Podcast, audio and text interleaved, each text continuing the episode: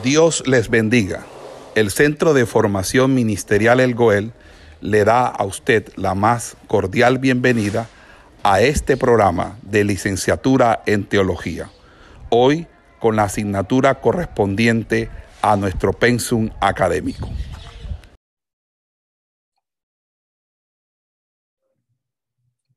Ok.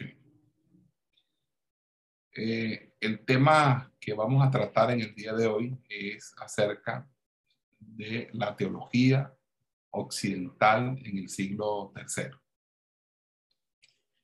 Entre la teología alejandrina, que estudiamos en el semestre pasado, y la teología occidental del siglo III que vamos a estudiar en este semestre, con esta clase inaugural, vamos a encontrar diferencias marcadas ostensiblemente.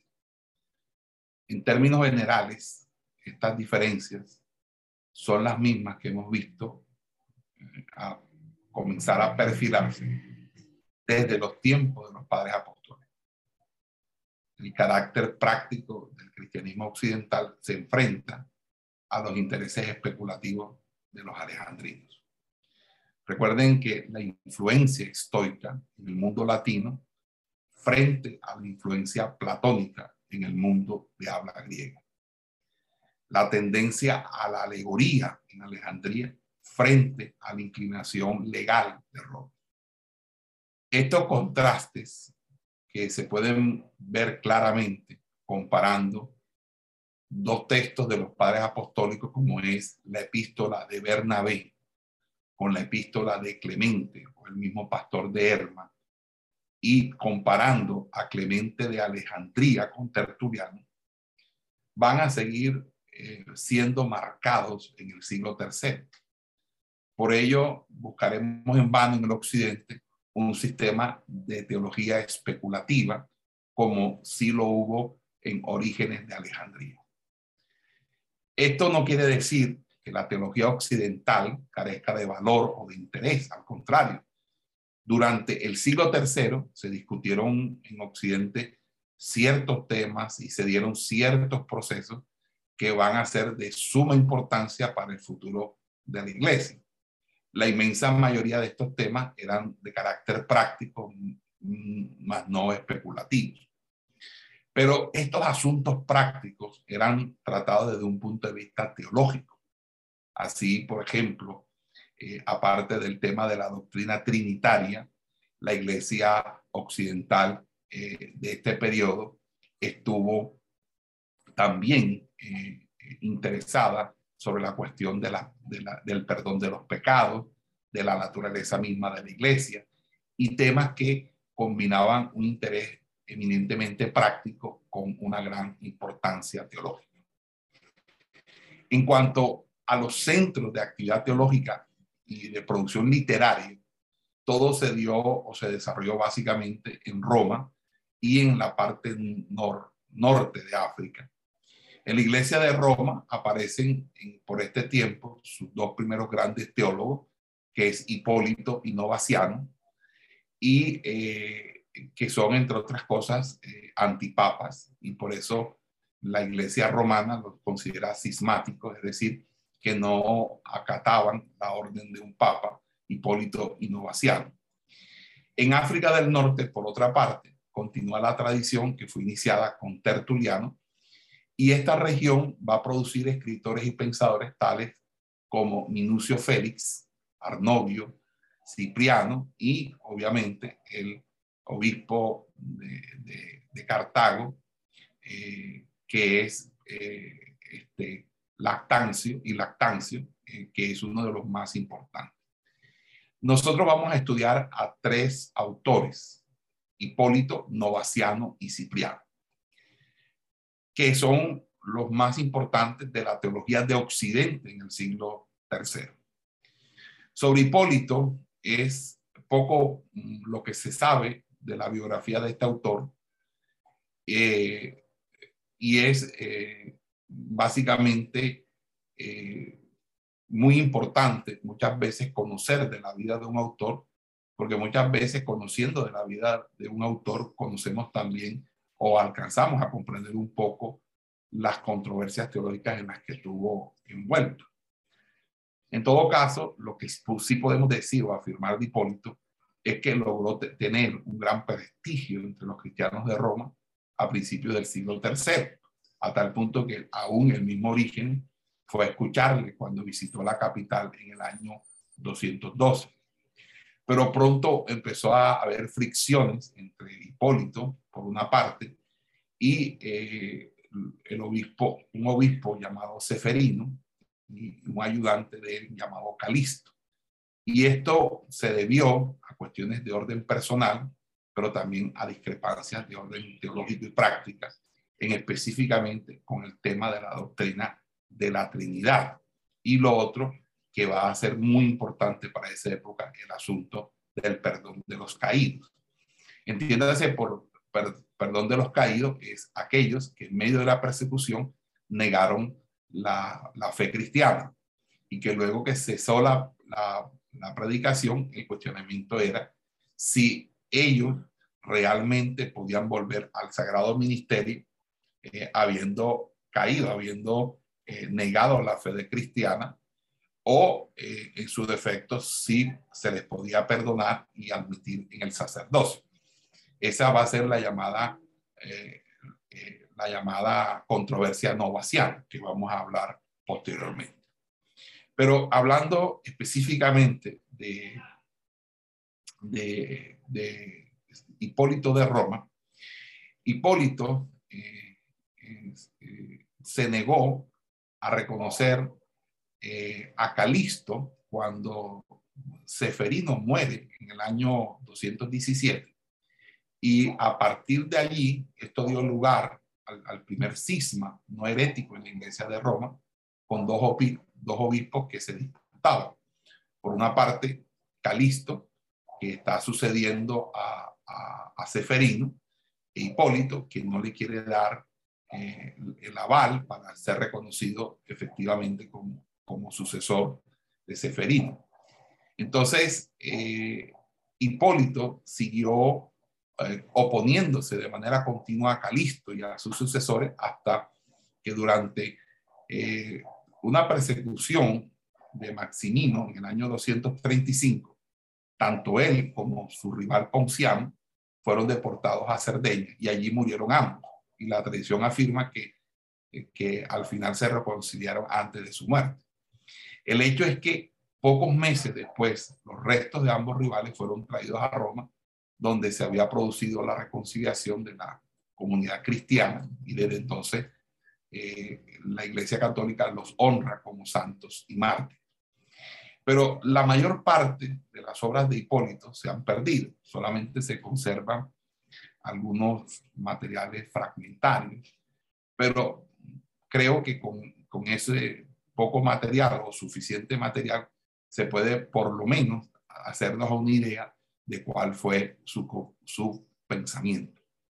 Sobre las obras de él, cabe destacar eh, eh, un texto que se llama el comentario sobre el cantar de los cantares, el comentario sobre el libro sobre Daniel, eh, uno sobre, sobre el anticristo, otro sobre filosofunema o filosofena y otro que es sobre la crónica y la tradición apostólica, que entre otras cosas nos sirve mucho para entender cómo era la liturgia cristiana antes de la época de Constantino.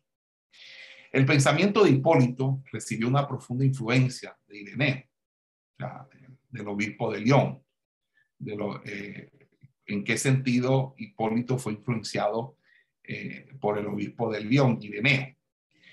Eh, porque parte de su información acerca de la doctrina eh, de los herejes, eh, sino también la idea de que las herejías son producto de la filosofía.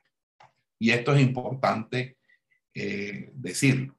O sea, Hipólito consideraba en la, tesis del de, obispo de Ireneo de León de que la idea de que las herejías son producto de la filosofía. Y entre otras cosas, ustedes me han escuchado muchas veces advertido decir esto también. Entonces, como Ireneo, Hipólito tiende a interpretar el Antiguo Testamento en términos tipológicos. Por ejemplo, la doctrina de la recapitulación. Por favor, investiguen eso, consúltenlo, la doctrina de la recapitulación. La doctrina de la recapitulación desempeña en el pensamiento de Hipólito un papel por lo menos tan importante como en el de Ireneo. También está la escatología de Hipólito, que tiene los mismos rasgos materialistas, milenialistas que hemos encontrado en el mismo obispo de León. Y también podemos decir que Hipólito está o, se encuentra dentro de la misma línea de tradición teológica que une a los padres apostólicos del Asia Menor con Ireneo. Así que nos interesa básicamente dos aspectos que vamos a, a, estar eh, desarrollando aquí en esta, en esta clase en el día de hoy, que es eh, el rigorismo moral y la doctrina trinitaria. ¿Por qué eh, es importante esto? Porque Hipólito tuvo una controversia muy fuerte, una polémica muy, fuerte con Calixto de Roma, que constituye uno de los puntos focales de todo intento de reconstruir la historia del sistema penitencial de la iglesia romana. Recuerden que la iglesia romana tiene algo que se llama las penitencias, que es la forma de, asumir cada persona su, pecado y pagar por su pecado. Entonces, no es solamente la confesión, sino que también, además de la confesión, se necesita penitencia. Entonces, desde los primeros años de la fundación de la iglesia, según ya se ve en el pastor de Hermes, existía como cierto consenso general que afirmaba que tras el arrepentimiento del bautismo solo era posible un nuevo arrepentimiento con penitencia.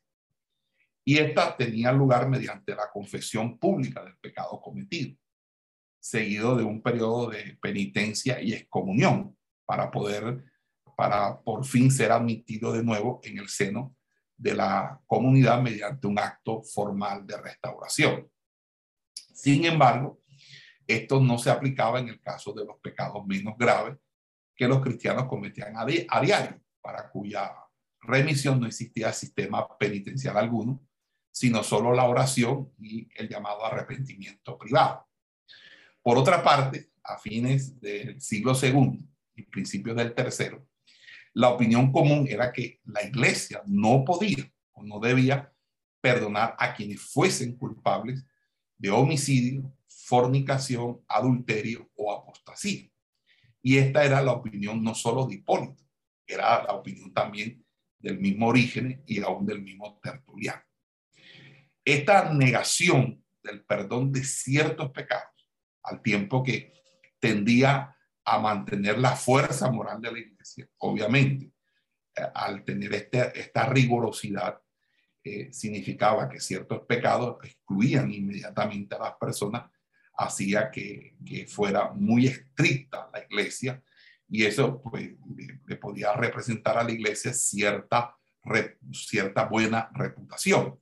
Pero eso a su vez constituía una negación del espíritu de caridad y perdón que caracteriza al Evangelio. Entonces, luego era necesario que tarde o temprano se produjese el conflicto en quienes querían o, deseaban perseverar o preservar la pureza moral de la iglesia a todo costo y quienes creían que el amor evangélico debía practicarse aún a expensas del rigor moral.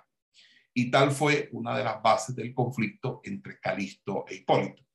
Básicamente es la misma, el mismo conflicto que existe entre concilios, que cuando un pastor peca en ciertos pecados, nunca más puede volver a pastorear, nunca más puede volver al sacerdocio. Eh, hay concilios que jamás la persona puede volver a ministrar, ni siquiera pasar jamás al, altar del, Señor. Hay otros que eh, consideran que, que la persona puede, puede ser perdonado 70 veces 7. Entonces la persona no lo comete una vez, lo comete una cantidad de veces el mismo pecado y la persona paga disciplina y vuelve nuevamente a estar allí. Eh, pero, ¿qué es lo que nos dice la Biblia realmente? La Biblia lo que nos va a decir es que eh, un ministro puede caer en pecado una vez, pero si vuelve a repetir el pecado, dice que no debería volver al ministerio. Esa es la regla que se ha establecido en la ética de la, de la, de la federación.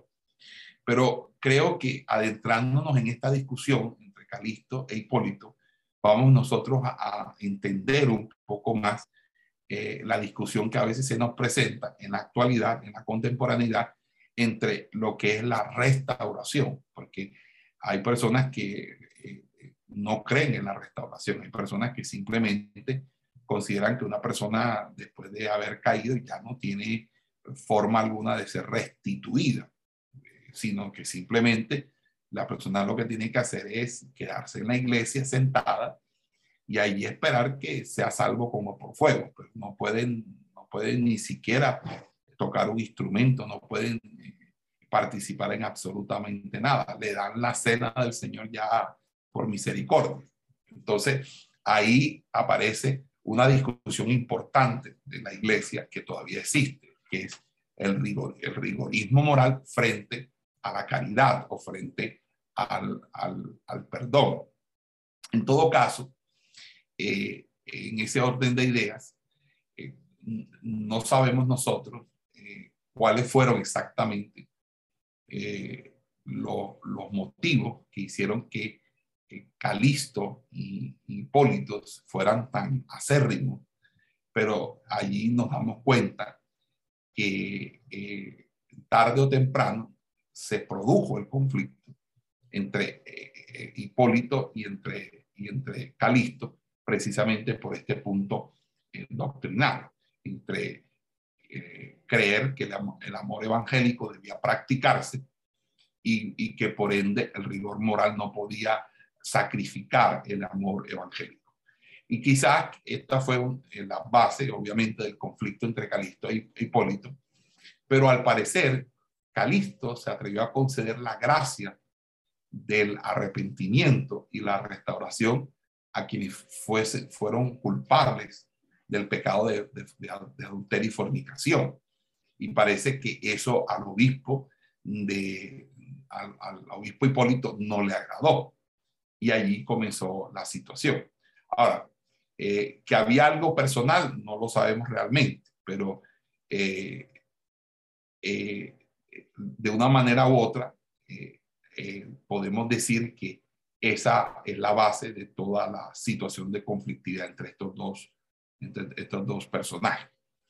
En todo caso, esta práctica de Calisto, al par que constituía cierta innovación, estaba más acorde con el espíritu del Evangelio que el rigorismo absoluto que hasta entonces se había seguido. Aquí apelaba Calisto a la parábola del trigo y la, la cizaña, Calisto hablaba sobre el arca de Noé, donde había tanto animales limpios como animales inmundos.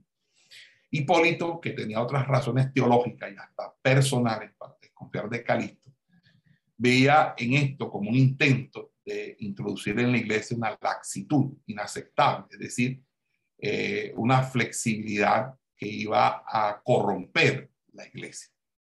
Sin embargo, el rigorismo de Hipólito no le lleva a oponerse al sistema penitencial que se había desarrollado en la iglesia cristiana católica romana. Al contrario, Hipólito no se revela contra el sistema tradicional, sino contra la innovación de Calisto, porque el sistema penitencial en sí es parte integrante del cristianismo de Hipólito, incluyendo el, en, en, ese sistema la facultad del obispo de, perdonar pecado. Luego eh, vamos a ver cómo a principios del siglo III, si bien continúa aún la práctica de la confesión pública, están ya echadas las bases del sistema penitencial que luego va a ocupar un sitio muy importante en la iglesia medieval. Por lo pronto, las controversias del siglo III no giran alrededor de la facultad que tiene la iglesia de perdonar pecados que en ese entonces todos los obispos se creían con el poder de perdonar pecados, sino del alcance y la aplicación de esta facultad. Es decir, eh, los obispos pueden perdonar pecados, pero ¿qué pecados pueden perdonar los obispos? qué pecados se pueden confesar en privado delante de Dios, qué pecados tienen que ser confesados delante de los hombres. Ahora bien, el, otro tema que también es importante señalar es la doctrina de la Trinidad, que constituye el otro foco de la controversia que se va a presentar entre Calisto e Hipólito. Eh, anteriormente, en las exposiciones que ustedes desarrollaron, vimos el, autor, a un autor llamado Tertuliano. Recuerden que Tertuliano es el que introduce el, el término, la palabra Trinidad y es quien desarrolló su doctrina de la Trinidad en una forma apologética para oponerse a un tal praxeas que se había establecido en Roma y que eh, eh, defendía una doctrina que se denomina o se le llama monarquianismo modalista. Ese monarquianismo modalista es la enseñanza de que eh, Dios es uno y puede asumir diferentes modos o formas, como la forma del Espíritu Santo, como la forma del Hijo, pero si es una sola persona. Es la creencia unitaria o del unitarismo, del socianismo, de la Iglesia Pentecostal Unida, por ejemplo.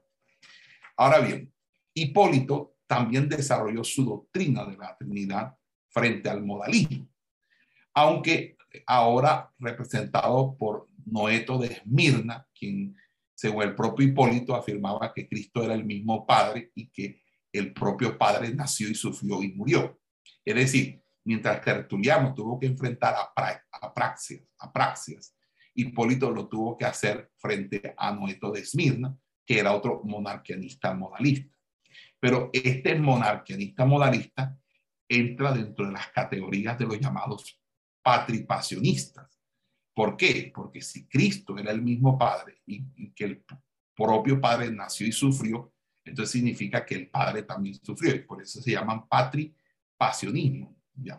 Ahora, también eh, en esa época Hipólito se tiene que enfrentar a otro autor que ustedes de pronto lo, lo, lo conocen porque es bastante reconocido, que es Sabelli, quien se distinguió tanto en la defensa y exposición del modalismo, que hasta llegó a ser conocido el monarquianismo modalista en esa época como el sabelianismo. Sabelio desarrolló el modalismo de Praxis y Noeto, incluyendo eh, en su doctrina el Espíritu Santo. Según Sabelio, Dios es uno y en él no hay distinción alguna. Sin embargo, dice eh, Sabelio que Dios se manifiesta sucesivamente como Padre en la creación, como Hijo en la redención, pero también como Espíritu en la santificación. Pero estos tres no son sino, según él, tres nombres diferentes o tres rostros de la misma persona que aparecen a fin de cumplir su misión para luego desaparecer en el seno de la unidad divina. Algo como que un mismo actor desarrolla en una función o en una obra tres eh, personajes diferentes. Estos tres personajes diferentes pueden ser tres personajes distintos, pero realmente lo hace una misma persona. Entonces, frente a esta doctrina, la oposición, la posición mm, eh, eh, algo distinta entre lo que pensaba Calisto y lo que pensaba Hipólito. Entonces, Calisto eh, según lo que podemos entender, eh, parece que no era o no, no tenía una posición clara frente a la doctrina eh, trinitaria. Cuando él comenzó su ministerio como obispo, cuando fue electo Calisto, es como lo a saber. Pero Hipólito afirma que lo hizo solo debido a su propia presencia y con el propósito de probar que él sí era ortodoxo ante los demás obispos. Pero por otra parte, la exposición que Hipólito hace del pensamiento de Calisto con respecto a la divinidad eh, no es simple, eh, no es un simple invento del propio Hipólito. O sea, la doctrina de Calisto no parece haber dictado mucho del monarquianismo. Entonces, Hipólito no solamente tenía problemas con Calisto por el asunto del perdón de pecados, que eh, hemos hablado, sino también en el sentido de eh, el problema acerca de, la, de cómo se asimila o se asimilaba la doctrina de el, de, del monarquianismo, la doctrina trinitaria. Entonces, en, en ese sentido, eh, Calisto o Hipólito, hablando de Calisto, dice que Calisto eh, este, era alguien que, eh, que pretende que el verbo es tanto hijo como padre y que aunque se le dan nombres diversos, él es en realidad un espíritu indivisible, que el padre no es una, eh, padre no es una persona y el hijo otra, sino que son uno y el mismo. Que el espíritu que se encarnó en la Virgen no es distinto al padre, sino uno y el mismo. Entonces, si esa era la doctrina de Calisto, Hipólito no estaba del todo equivocado al, al decir que Calisto lo que era era un sabeliano, un, sabeliano disfrazado. Aunque Calisto tomaba la precaución de, de hablar no del padre sufriendo en el hijo, sino del padre sufriendo juntamente con el hijo. Por eso eh, a él, eh, él lo hacía más bien para evitar la acusación específica de patripacianismo. Pero esto no le impedía subrayar de tal modo la unidad de Dios que no existe distinción alguna en él, ni tampoco hacer el, término hijo un mero nombre para referirse a la humanidad de Cristo. Entonces, fíjense que eh, Calisto prácticamente está siguiendo los lineamientos doctrinales de Noeto y de Sabelio en cuanto a la doctrina. Eh, aunque pareciera que Calisto hiciera como una, una innovación en la doctrina modalista, pues, pero realmente eh, esto no se ve tan claro. Frente a la doctrina modalista de Noeto, de Sabelio y, la doctrina menos clara de Calisto, Hipólito va a desarrollar su propia doctrina de la Trinidad. Para ello hace uso del antecedente que se encuentra en el Contrapraxea de Tertuliano. Ese es el texto cumbre para ver la génesis o el origen de la controversia trinitaria, el Contrapraxea de Tertuliano.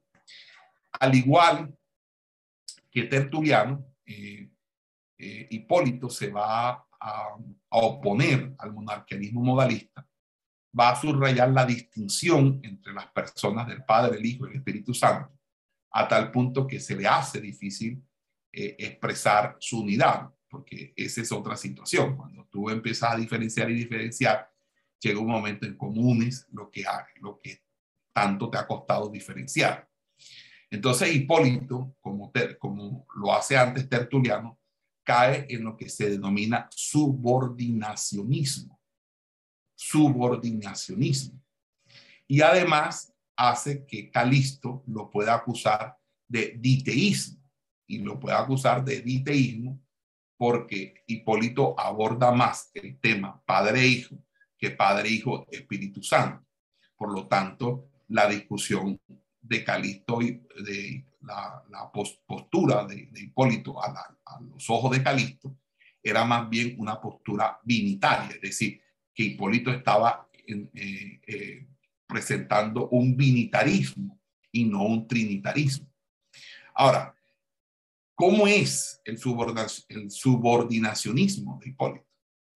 El subordinacionismo de Hipólito se manifiesta antes que nada en el modo como él va a hacer depender la generación del verbo de la voluntad del Padre y aún de su propósito de crear el mundo. Hipólito lo que va a aceptar es el concepto del verbo de los apologistas y recuerden que ya los apologistas eh, del siglo anterior tenían una clara tendencia subordinacionista, es decir, eh, eh, lo que decía, por ejemplo, Teófilo de Antioquía, entre lo que era el verbo interior y el verbo proferido. Y eso básicamente es lo que va a recoger Hipólito en su, en su desarrollo.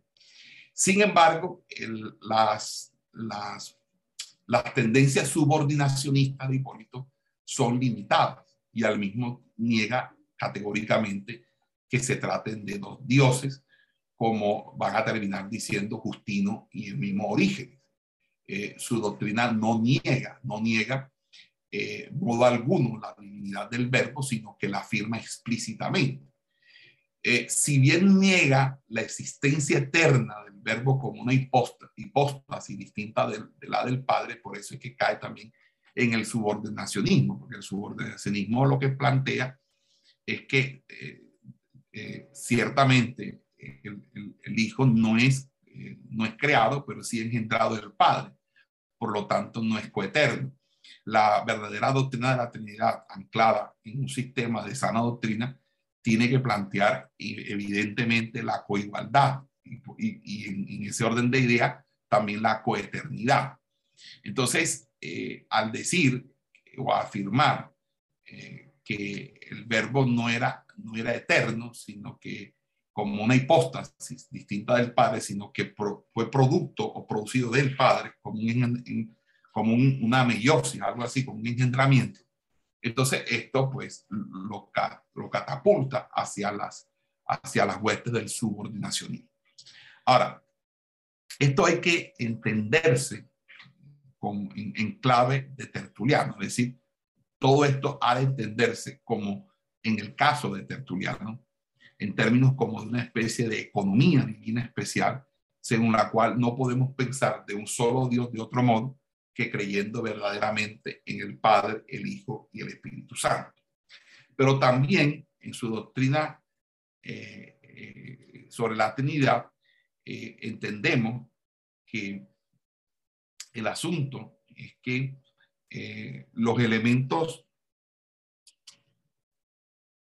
los elementos conceptuales, es decir, los términos, usia, oxios, prosopón, persona, sustancia, eh, tanto en latín como en el griego, genera verdaderamente un verdadero conflicto. Es decir, no solamente es eh, expresar un, un, concepto, es tener las palabras precisas o adecuadas para, para, para dar ese concepto y que ese concepto no admita ciertas ambigüedades. Ahora, ¿qué se desprende de, de Hipólito y su situación en cuanto a la doctrina cristológica? Bueno, también en, en, siguiendo eh, ciertamente las pautas de Tertuliano, eh, eh, Hipólito este es, es alguien que ve la unión de la naturaleza y la humanidad en Jesucristo en una llamada unión de dos naturalezas. Y en esa unión, cada una de esas naturalezas conserva sus propiedades. Entonces, eh, él decía que mediante la carne, eh, Jesucristo operó divinamente aquellas cosas que son propias de la divinidad, mostrándose así posesor o poseedor más bien de las dos naturalezas y mostrándose como a la vez Dios infinito y hombre finito, poseyendo perfectamente la naturaleza de cada uno y la distinción.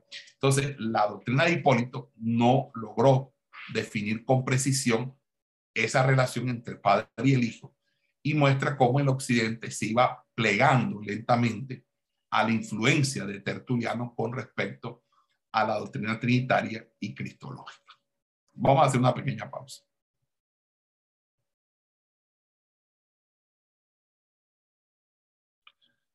Eh, este lado. Ok. Eh, lo poco que sabemos de, de la vida de Novaciano ha de servirnos eh, para recordar el tema que ya habíamos un poquito tratado acerca de la restauración de los caídos, dado que eh, el problema fundamental para Novaciano, o de lo que sabemos de Novaciano, fue precisamente el problema de, la, de los caídos de la iglesia occidental en el siglo III. Fíjense que eh, esto ya fue un problema que provocó la disputa entre Calisto e Hipólito.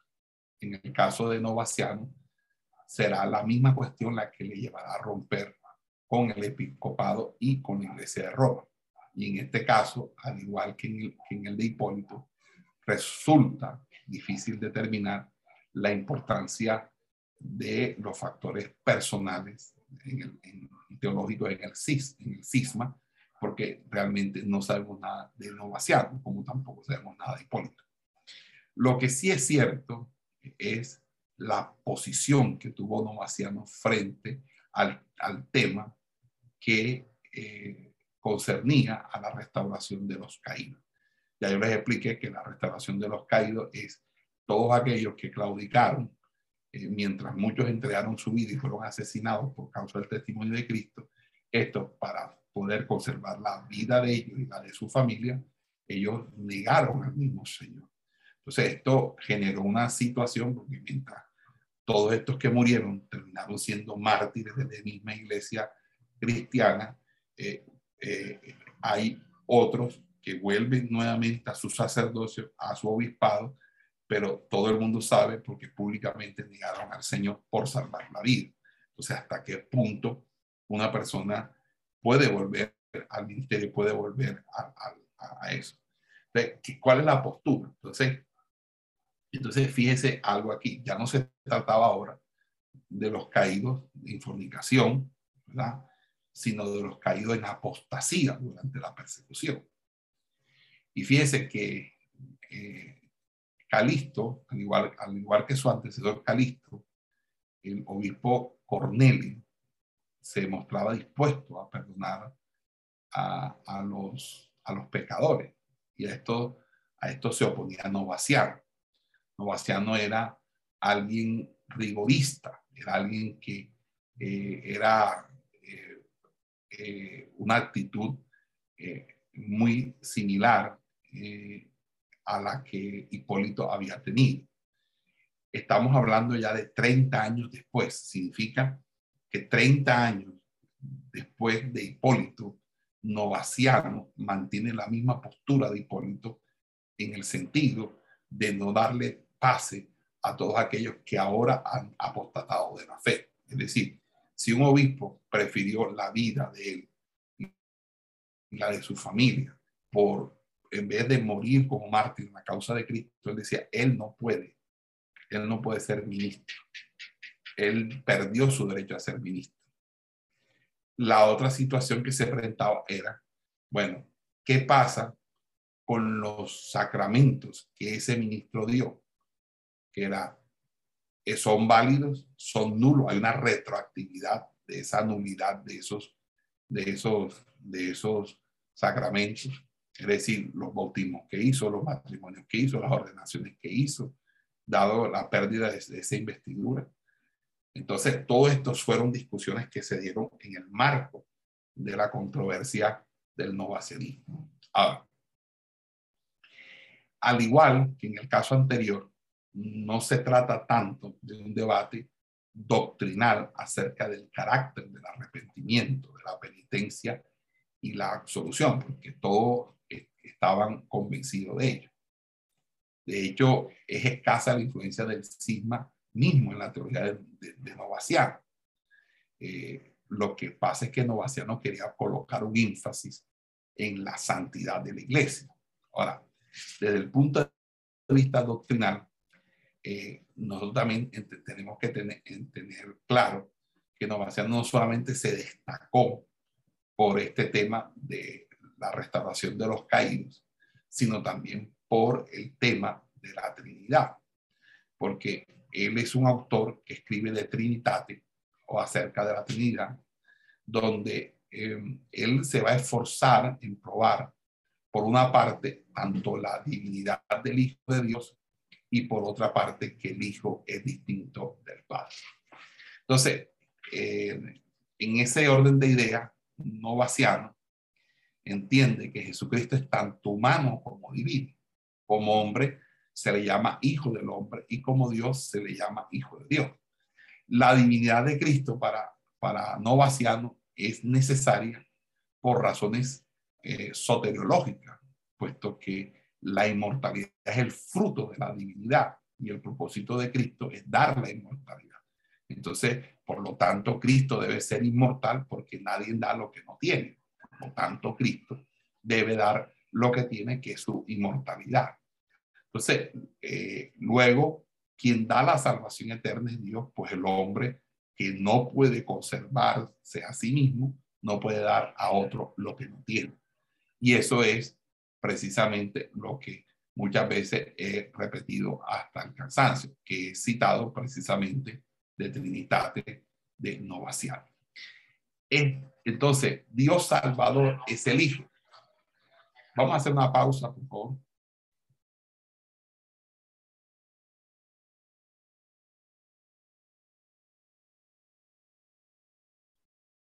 Pausa.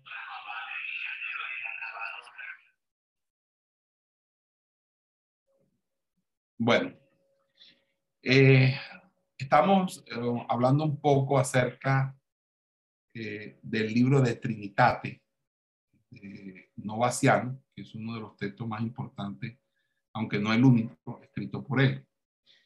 En este texto, como les había hablado, pues, plantea una defensa de la doble naturaleza de Cristo, la divina y la humana, y también la diferenciación entre el Padre y el Hijo. Eh, pero siguiendo un poco su cristología, él va a decir que Dios Salvador es el Hijo que existía desde el principio en Dios y a quien el Padre engendró según su beneplácito antes del comienzo del tiempo. De tal modo que lo que hay entre el Padre y el Hijo es una comunión de sustancia muy parecido a lo que eh, va a plantear eh, eh, o lo que planteó 30 años antes Hipólito. Entonces, en Cristo, el Hijo de Dios se une al Hijo del Hombre. Y esta unión de ambas naturalezas es tal que el Hijo de Dios viene a ser el Hijo del Hombre al asumir la carne y el Hijo del Hombre viene a ser el Hijo de Dios al recibir el verbo. Sin embargo, fíjense que el propósito fundamental de Novaciano no es tanto probar que el Hijo de Dios es Dios, y que esta es la divinidad de Cristo, sino probar eh, frente al, saben, al sabelianismo, al monarquismo modalista, que esta es la divinidad de Cristo, sino que el Hijo es distinto del Padre.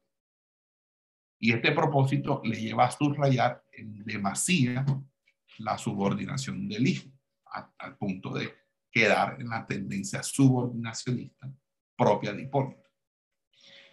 Eh, eh, inclusive, algunos, algunos eh, ven cierta tendencia arriana en Novaciano, aunque, aunque realmente no, no es así pero sí esa tendencia subordinacionista de Novaciano parte de la distinción entre el Padre como Dios inmutable, impasible y atestático, y el Hijo como Dios capaz de entrar en contacto y relación con los hombres, el mundo, las vicisitudes, etc.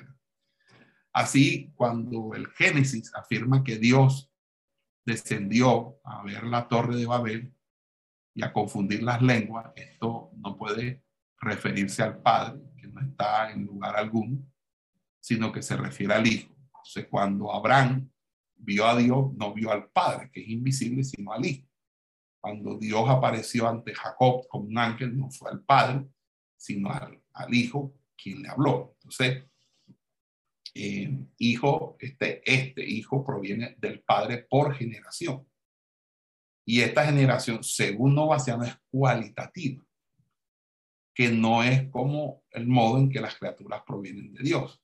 Entonces, hay algo ahí en que el Padre es anterior al Hijo, y si es así, entonces obviamente el Hijo no es Dios 100% Dios.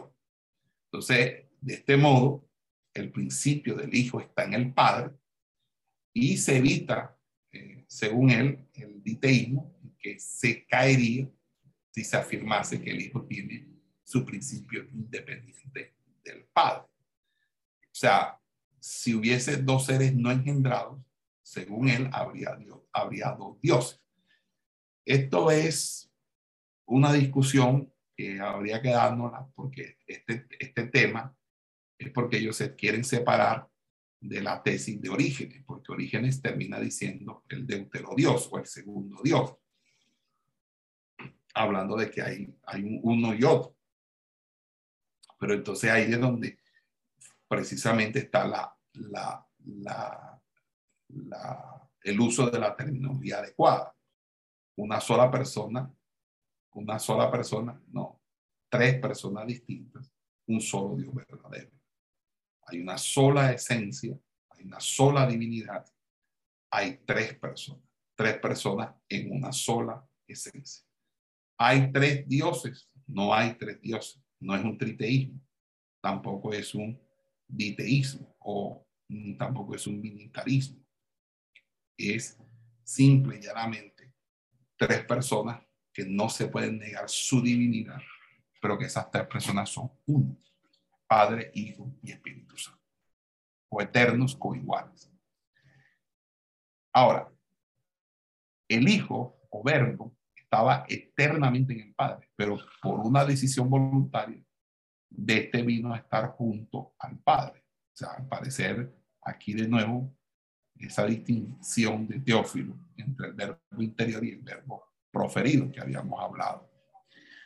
En ese intento de, seguir refutando el sabelianismo, a, Sabelio, eh, al igual que, a, que, eh, que, lo hizo Tertuliano, eh, cuando tuvo la discusión con Praxias, Praxeas, Praseas, Praseas, Novaciano subraya tanto la distinción entre el padre y el hijo, que hace del hijo inferior al padre o menor que el padre. Y esto, sin embargo, no quiere decir que Novaciano esté poniendo la duda, en duda la divinidad de Jesús, sino que simplemente lo que está diciendo es que es una divinidad inferior. Entonces, eh, eso es eh, obviamente subordinacionismo. Ahora, con respecto al Espíritu Santo, la posición de Novaciano es que el Espíritu Santo es Dios, pero el único modo en que Novaciano puede expresar su existencia como persona, que no es igual al Padre y al Hijo, es haciéndolo inferior. Ahora no solamente el Espíritu Santo, sino que es inferior el Espíritu Santo al Padre y al Hijo. Por lo tanto, eh, el Padre es el mayor luego le sigue el Hijo y luego por último el Espíritu Santo. Eh, eh, y por esa razón, Novaciano va a decir que Cristo es mayor que el Espíritu Santo, porque éste no recibiría de Cristo si no fuese menor de él, que él. Haciendo alusión a Juan 16, dice que tomará de lo mío y os lo hará saber. En resumen, Novaciano es importante para la historia del pensamiento cristiano porque expuso dos aspectos del desarrollo eh, doctrinal de este siglo tercero. La controversia acerca del, sistema penitencial y por otra parte, eh, Novaciano da testimonio de modo en que se iba imponiendo en Occidente la doctrina trinitaria de Tertuliano. En cuanto al, al cisma de Novaciano, continuó aún después de su muerte y la iglesia que él se que él fundó se extendió hacia el oriente, donde se, luego se, se, se, unió, se amalgamó o se, o se rejuntó con algunos grupos de tendencia montanista y continuaron existiendo durante varios siglos. Ahí eh, terminamos con Novaciano y seguimos con Cipriano. Cipriano, ya ahora Cipriano de Cartago. Cipriano de Cartago, en el periodo que lleva de Tertuliano a Agustín de Hipona, lo más destacado es el obispo del norte de África, de la ciudad de Cartago, llamado Cipriano, que precisamente nace en este siglo, el siglo III, en el seno de una familia pagana de posición económica eh, bastante eh, pudiente. Y Cipriano se convirtió al cristianismo cuando contaba aproximadamente 40 años de edad. 40 años de edad. Y tras su bautismo, Cipriano decidió llevar una vida austera, abandonando la retórica donde él antes se había distinguido. Vendió todas sus propiedades, las la, dio a, a mano de los pobres y se consagró a la castidad. En el año más o menos 248, quizás 249, Cipriano fue electo obispo de Cartago por aclamación popular. Aunque al principio él se pudo haber sentido inclinado eh, por no verse obligado a aceptar la responsabilidad, luego aceptó la elección como la voluntad de Dios y así comenzó una nueva etapa en su vida. El obispado de Cipriano duró apenas nueve años, pero durante estos nueve años realizó una gran labor pastoral y de organización. Los escritos se destacan eh, de su pluma por ser de carácter práctico, siempre motivados por algún problema, siempre motivados por la solución de situaciones dentro de la comunidad, dentro de la iglesia. Y obviamente sigue, eh, como todo occidental, eh, la línea de Tertuliano, sigue el ejemplo de Tertuliano en cuanto a su eh, línea o de enseñanza doctrina. También como Tertuliano lo hace, él se va a ocupar de cuestiones morales, prácticas y de, disciplina. Recuerden que Tertuliano terminó siendo montanista y los montanistas también eran eh, rigurosos en cuanto a, la parte ascética, en cuanto a la parte de, de pureza moral. Entonces, eh, eh, algunas de las obras mm, más bien son como especie de revisiones o anotaciones que se le hace a la obra de Tertuliano. Por ejemplo, los textos que los ídolos no son dioses, eh, el hábito de las vírgenes, de la oración, de la paciencia, cosas así que él escribía. Pero a principios del año 250, cuando se desata la persecución de Decio, que puso término a 50 años de paz en la iglesia, 50 años, y de pronto Decio de la noche a la mañana sale masacrando a todos los obispos cristianos.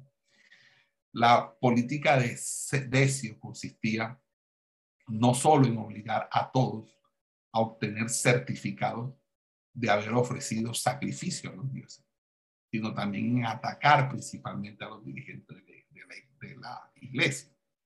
Entonces Cipriano pensó que su deber estaba eh, en esconderse a fin de evitar que la iglesia de Cartago quedara a cero. Desde su exilio podía continuar dirigiendo a la iglesia y así lo hizo, sobre todo mediante una, eh, una correspondencia abundante. Por esto le criticaron mucho, entre ellos el clero de Roma, que había perdido a, su obispo en la persecución y que escribió a Cipriano pidiendo una explicación de su actitud. Cipriano contestó eh, explicando que, que su presencia en Cartago solo, hubiera, solo hubiese traído más sufrimiento sobre la iglesia y por otra parte él no había abandonado las funciones pastorales. Por fin pasó la tormenta y a principios del año 251, a un año después, se hallaba de nuevo entre su grey. Entonces surgió el problema de qué pasar con los caídos, porque la persecución de Decio, además de, de ser la más sistemática y severa que la iglesia había conocido, había surgido inesperadamente tras un periodo de 50 años de paz. Entonces, cuando salió el edicto eh, que obligaba a todos los habitantes del imperio a sacrificarlos a los ídolos, incluyendo a todos los cristianos, obispo no obispo. Entonces eso puso, eh, eso fue algo que eh, dio, porque fueron muchos eh, los que entonces salieron corriendo hacia los templos paganos, porque la idea era sacarlo de, de, los templos cristianos y volverlos a meter en los templos paganos a la fuerza. Entonces, mucha gente se fue de los templos cristianos y se fue a los templos paganos y sacrificaron a los ídolos. Otros se dieron más tarde a la presión de amigos y familiares. Otros evitaron el martirio, eh, eh, sobre todo eh, una vez terminada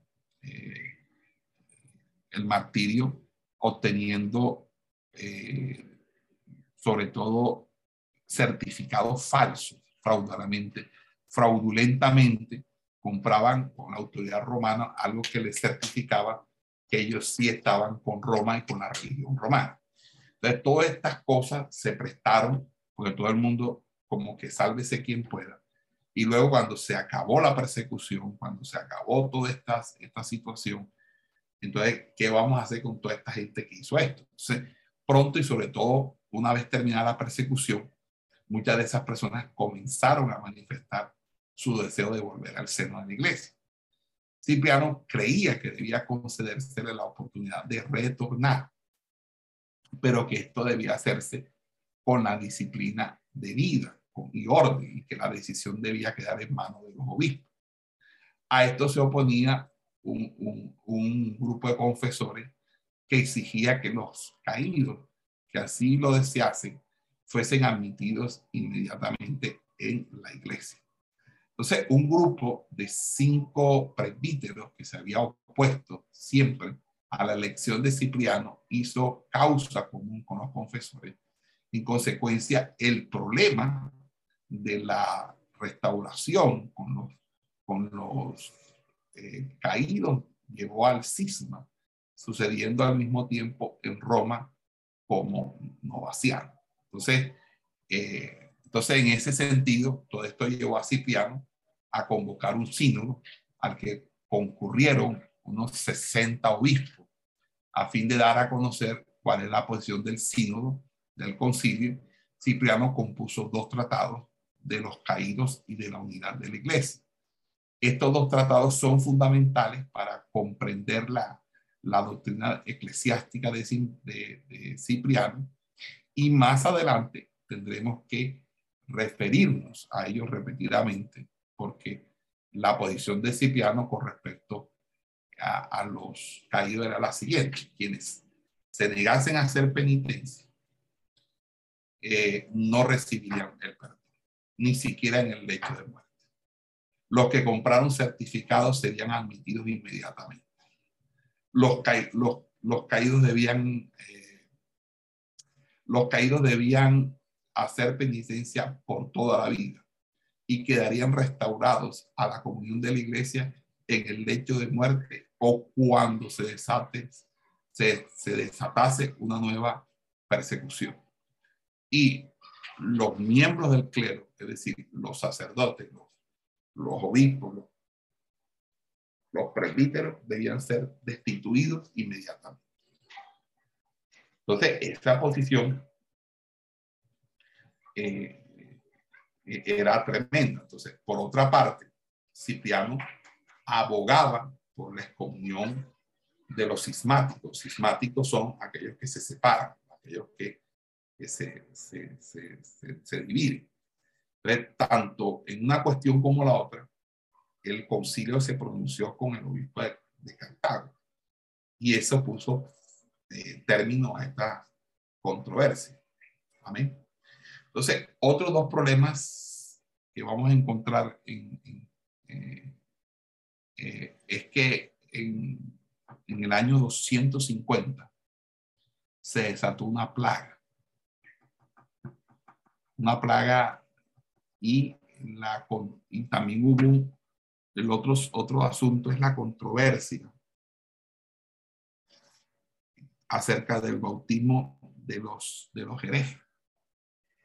Eh, con respecto a la plaga del año 250, eh, al desatarse esa plaga al norte de África, hubo un hombre llamado Demetriano y Demetriano acusó a los cristianos de, ser culpables de, esta, de esa calamidad y los acusó de ser culpables de esa calamidad porque para él era un castigo de los dioses.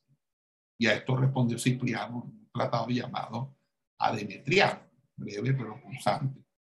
Además, eh, era eh, necesario exhortar a los fieles a enfrentarse debidamente a la muerte y practicar la, el amor en toda situación que se requiriera.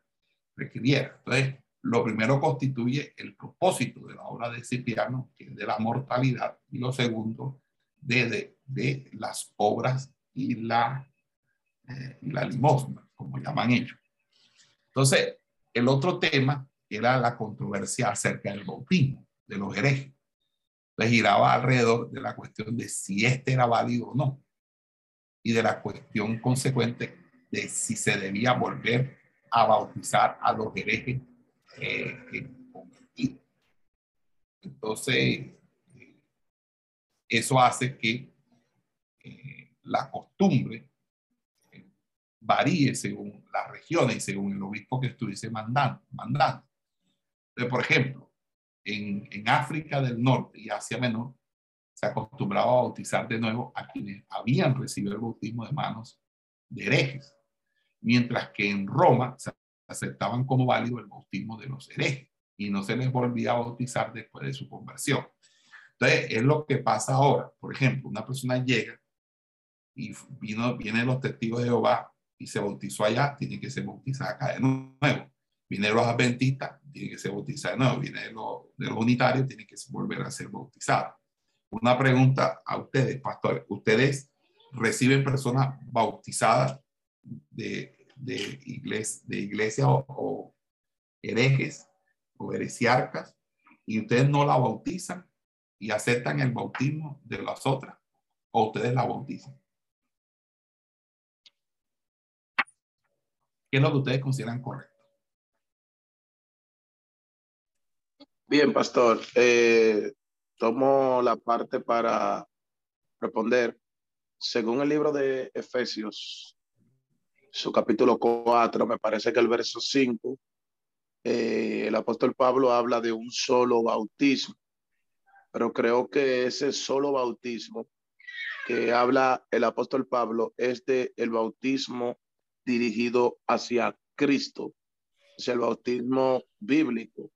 Yo creo que si es un bautismo bíblico dirigido hacia Cristo, eh, creo que ya está bautizado. O sea que, eh, por ejemplo, si un testigo de Jehová se convierte a tu, tu iglesia, ¿ya tú no lo bautizarías?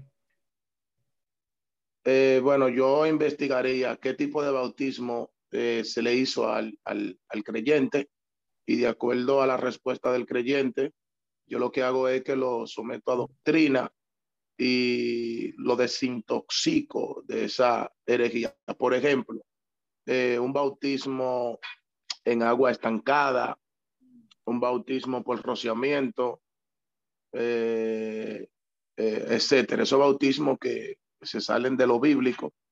Pero, por ejemplo, si un adventista lo bautizan de la misma manera que nosotros bautizamos en Río y lo hacen en el mismo nombre de Jesús, yo lo que haría es que lo redoctrino, pero no lo bautizaría, pero estoy abierto a recibir la enseñanza de parte suya. ¿Ustedes qué piensan, Pastor Cristian? ¿Usted, un, un, unitario que llega a su iglesia, lo bautiza o no lo bautiza?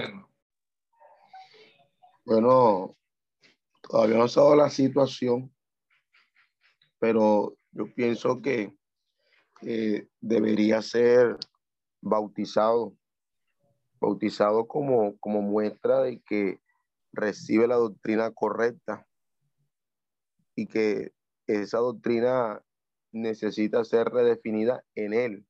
Entonces, como muestra de que acepta, recibe eh, la doctrina que es correcta en relación a, a uno o varios temas que tienen que ver con la fe cristiana, debería ser bautizado, si se puede decir de esta manera, evangélicamente.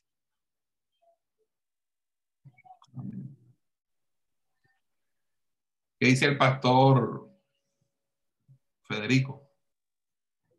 Ah, bueno, también considero el hecho que es así, de Jehová que se le convierta, que venga de la manera, usted lo, lo, lo discípulo y lo bautiza o, o, le sirve el bautismo de los ancianos. no, no, no, eso hay que volverlo a rebautizar de la manera como el Señor había establecido en la Escritura. Eso es lo que yo considero. Hay que volverlo a rebautizar. Porque se sobreentiende que viene del error. La pregunta es, usted dice rebautizar, la pregunta es, ¿y si estaba bautizado? Si no estaba conforme a lo que dice la escritura, no, no, no, no, considero que no. No, no, no, no, no. Estoy preguntando si estaba bautizado en el sentido, no que eh, literalmente no, no. Porque usted que sí lo bautizaron, lo metieron en el agua. es si eso para nosotros es bautismo. O sea, Hombre, no, nosotros eh, podemos reconocer yo- el yo bautismo lo que- de los herejes. Yo lo que digo es rebautizar. ¿Por qué digo la palabra rebautizar? Porque re es volver. Sí, porque es un nuevo bautismo. Eso. porque se repite eso. Es Pero la correcto. pregunta, ¿eso se puede llamar bautismo lo que hacen ellos? Pues considero en el hecho que no, porque no se hace conforme a lo que la Biblia ha establecido. Ok. ¿Qué dice el, el maestro Orlando? ¿Quiénes están aquí? Se fueron todos. Las mujeres, como siempre, el silencio.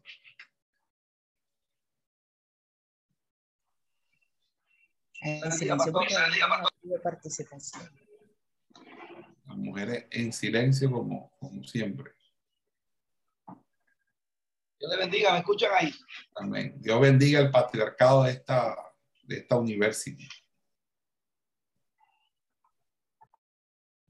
Adelante, Orlando.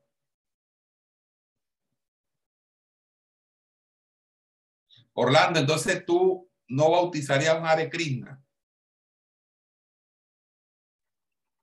¿No utilizaría qué?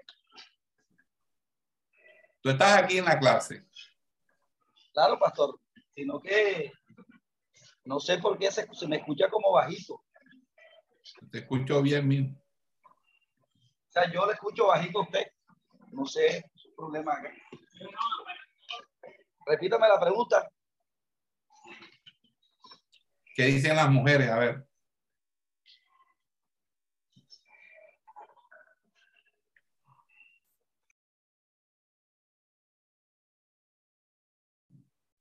Dios le bendiga, pastor. Amén. Bueno, eh, yo creo que para responder esa pregunta hay que partir del hecho principal de que el bautismo en agua no es el que da la salvación. El, el bautismo es un acto de fe que hacemos tras el arrepentimiento de nuestros pecados en la doctrina trinitaria cristiana. Hay que mirar cuál es el motivo por el que se bautizan los demás y de qué forma pero teniendo en cuenta de que independientemente de eso, eh, lo que les va a dar a ellos realmente la salvación es el conocimiento doctrinal. Yo creo que más importante que volverlos o no a bautizar sería el hecho de doctrinarlos para sacarles eh, o quitarles el, el error doctrinal que traen y con el conocimiento de la palabra poderlo llevar a la salvación. Ok. ¿Qué sucede entonces aquí? Ok. Eh, ya, como les decía, eh, cuando alguien se bautizaba por un hereje, y, y entiende por hereje aquel que negó al, al Señor en la persecución, en la época de Cipriano, algunos se preocupaban por esta diversidad de costumbres. Y en el año 254, el obispo de Cartago, al consultársele acerca de esta cuestión, se pronunció en favor de la costumbre africana de bautizar de nuevo a los herejes convertidos. Y pocos meses más tarde logró para su decisión el apoyo de dos concilios sucesivos de obispos africanos que compartieron ese mismo criterio. Cuando recibió de pronto noticias de esta decisión de los obispos de africanos, el obispo de Roma, que en ese entonces era Esteban, eh, que ya había tenido ciertas fricciones con Cipriano por otros asuntos de carácter administrativo, decidió intervenir en la cuestión y envió a Cartago una epístola que, no se tiene todavía, o sea, que se ha perdido, en la que instaba a los obispos de la, del África a seguir la costumbre romana y aceptar como válido el, el, mensaje, eh, el, el, el, bautismo eh, recibido de un hereje. Entonces, la controversia continuó por algún tiempo y Esteban llegó a amenazar a Cipriano con romper los lazos de comunión con la iglesia norafricana. Pero eh, este, Esteban murió en el año 257 y esa uh, eh, controversia no se fue a tan lejos. Un año más tarde, Cipriano murió como mártir en el 258 y esto dio término a la controversia con Roma. Sin embargo, iglesia de la capital siguió ejerciendo su influencia y ya a principios del siglo IV, sin que sepamos cómo ocurrió el cambio, era costumbre en África aceptar el bautismo de los herejes.